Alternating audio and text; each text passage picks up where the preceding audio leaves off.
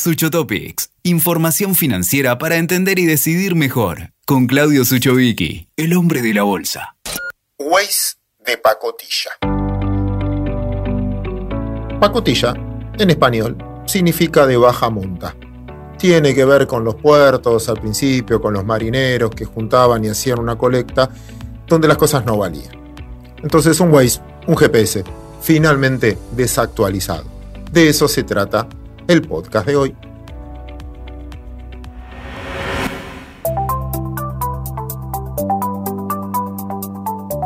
Cuenta la historia que un profesor le pregunta a su alumno. Dos señores bajan de una chimenea, uno con la cara limpia y el otro con la cara sucia. ¿Quién de los dos se lava la cara? Contesta el alumno, supongo que la trampa está en no complicarse. Entonces, el que tiene la cara sucia. Error, replicó el profesor. El que tiene la cara sucia ve al que tiene la cara limpia y piensa que tiene su rostro limpio. Por lo tanto, no se lava la cara. El de la cara limpia ve al de rostro sucio y piensa, oh, yo lo debo tener sucio. Por lo tanto, va y se lava la cara. El alumno pregunta, ¿siempre se lava el que tiene la cara limpia? El profesor responde, la actitud es más lógica, la más lógica es que no, es que los dos se laven la cara. Porque cuando uno se lava la cara, el otro también lo hace por reflejo, por vergüenza o por las dudas. La lógica económica es similar. Uno tiene que actuar como cree que van a actuar los demás. No gana el que tiene razón, sino el que mejor interpreta el comportamiento de las mayorías. Entonces, terminamos tomando decisiones no por lo que me parece a mí, no por lo que estudié, sino por lo que creemos que van a decidir los demás. Por eso, cambiamos tanto de opinión. Utilizo esta analogía para mí para explicar en este podcast por qué tenemos un GPS que no actualiza, con 50 años de atraso. Es como manejamos por una ruta y nos tiran todos cosas que ya no existen. A ver, uno de los relatos más presentes es hay que ponerle plata en el bolsillo a la gente. Yo hoy pregunto, ¿plata de quién? Si le saco plata a unos para darle a otros vía impuestos expropiatorio o la manera que quiere ver, resulta un juego de suma cero. Unos van a tener más, otros van a tener menos.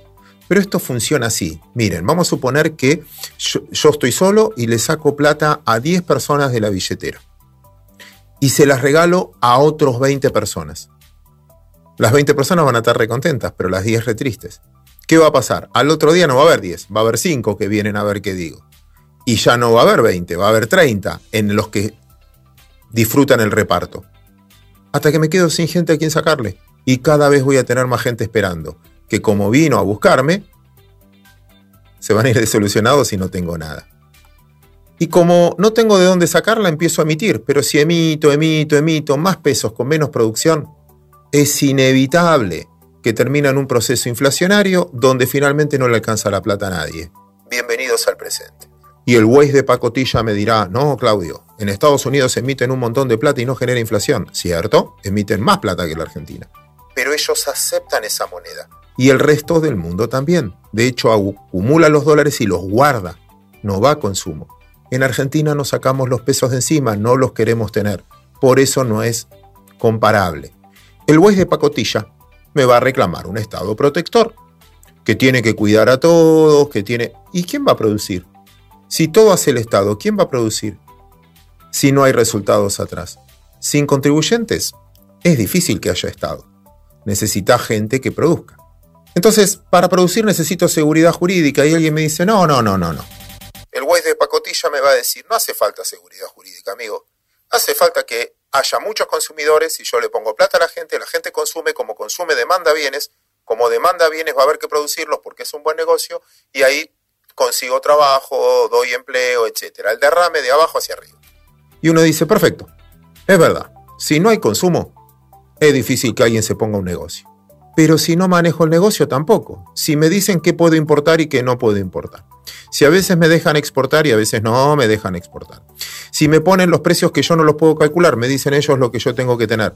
Si no puedo tener libre contratación o descontratación del personal, por si me equivoco, lo que fuera. No soy libre de elegir quién va a ser mi acompañante en la tarea.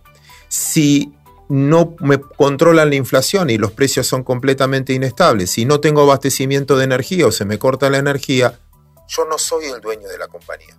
Solo la administro como me dejan. Entonces, sin seguridad jurídica no me va a interesar. ¿Qué es seguridad jurídica? Sentirme dueño de las cosas. Ser el dueño de las decisiones, tener la libertad de elegir. Que la justicia me cuida atrás si alguien invade mis derechos. Pero acá invade mis derechos y no tengo queja nada. Waze de pacotilla. Relatos que sirven, obviamente, para ganar una elección. Pero ¿logramos la prosperidad? ¿Vivimos mejor que hace 20, 30, 40, 50 años? Al menos, al menos. Ojalá que esto nos permita pensarlo. Pensarlo, simplemente pensarlo. También el Waze de pacotilla me dice que la inflación es culpa del supermercado, culpa de los empresarios, y algo de culpa deben tener. Pero ¿Por qué los supermercados producen solo inflación en Argentina? Las mismas marcas que están en todos lados. ¿Por qué en China no hay inflación? Y acá hay muchos supermercados que sí marcan precio.